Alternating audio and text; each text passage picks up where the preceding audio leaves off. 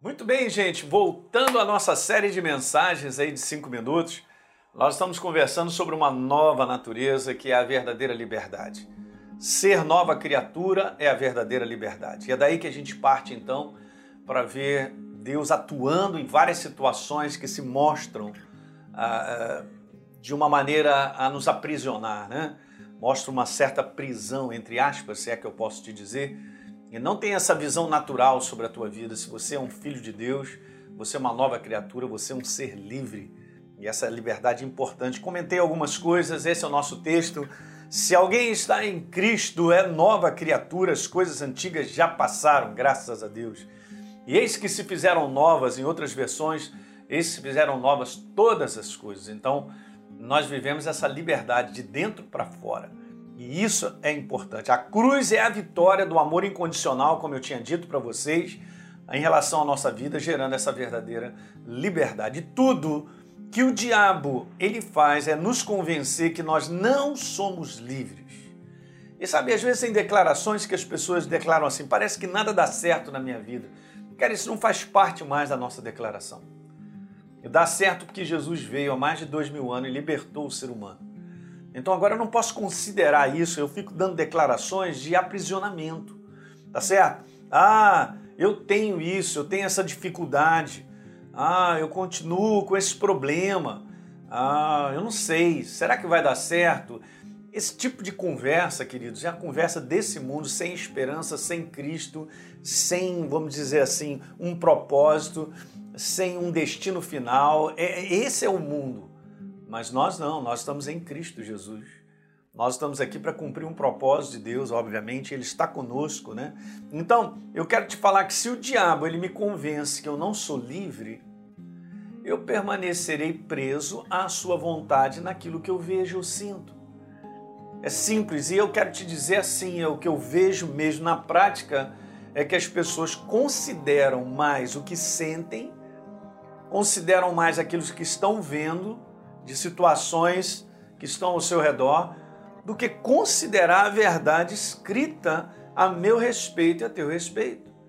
A gente vê Jesus enfrentando no deserto aquela tentação no deserto, porque ele foi tentado mesmo, ele passou por uma prova lá em relação ao diabo, ele só declarando, está escrito. Jesus estava sentindo fome, mas declarou e permaneceu com o que estava escrito.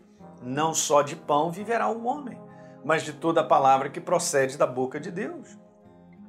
Então Jesus estava sentindo, estava sendo tentado no poder e na glória eh, desse mundo em relação aos reinos e tudo que o, o diabo mostrou para ele. Olha, tudo isso eu vou te dar se você prostrado me adorar. Ele foi tentado, mas ele disse assim: está escrito, só a Deus adorarás e darás culto. Meu Deus.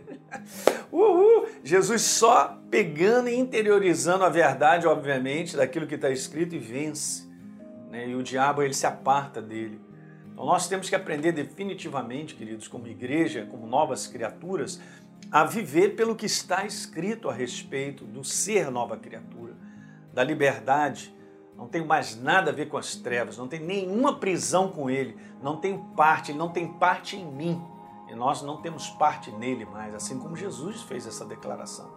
Jesus falou numa oração de João capítulo 17, Pai, eu não sou desse mundo, assim como eles não são desse mundo. Eu não sou desse mundo. Eu, por natureza, e você também, nós pertencemos a Deus. Nós estamos no reino de Deus. Que grande liberdade é essa? Então, eu quero te dizer, cuidado com a imagem de situações escravas que estão do lado de fora. Fracasso, derrota, a miséria só aumentando, a falências das coisas, as doenças.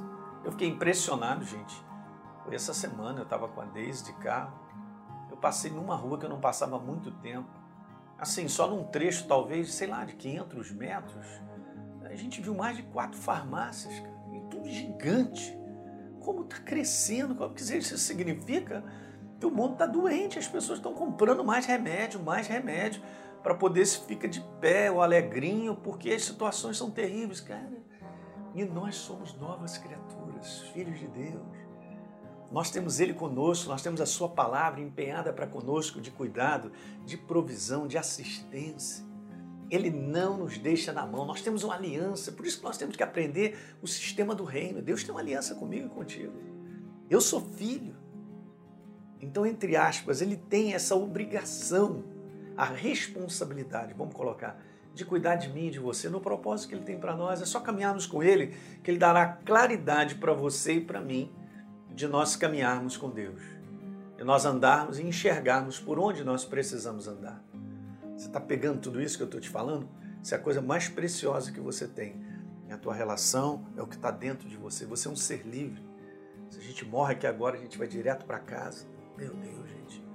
O que, que, é isso? Nós pertencemos a Ele. Ok? Você tem o nome de Jesus dentro de você, inserido, tatuado. Eu também. Eu pertenço a Ele. Se tirar o nosso sangue, eu costumo dizer, dá o sangue do nosso Pai. É o nosso DNA. Né? É muito importante você pegar isso.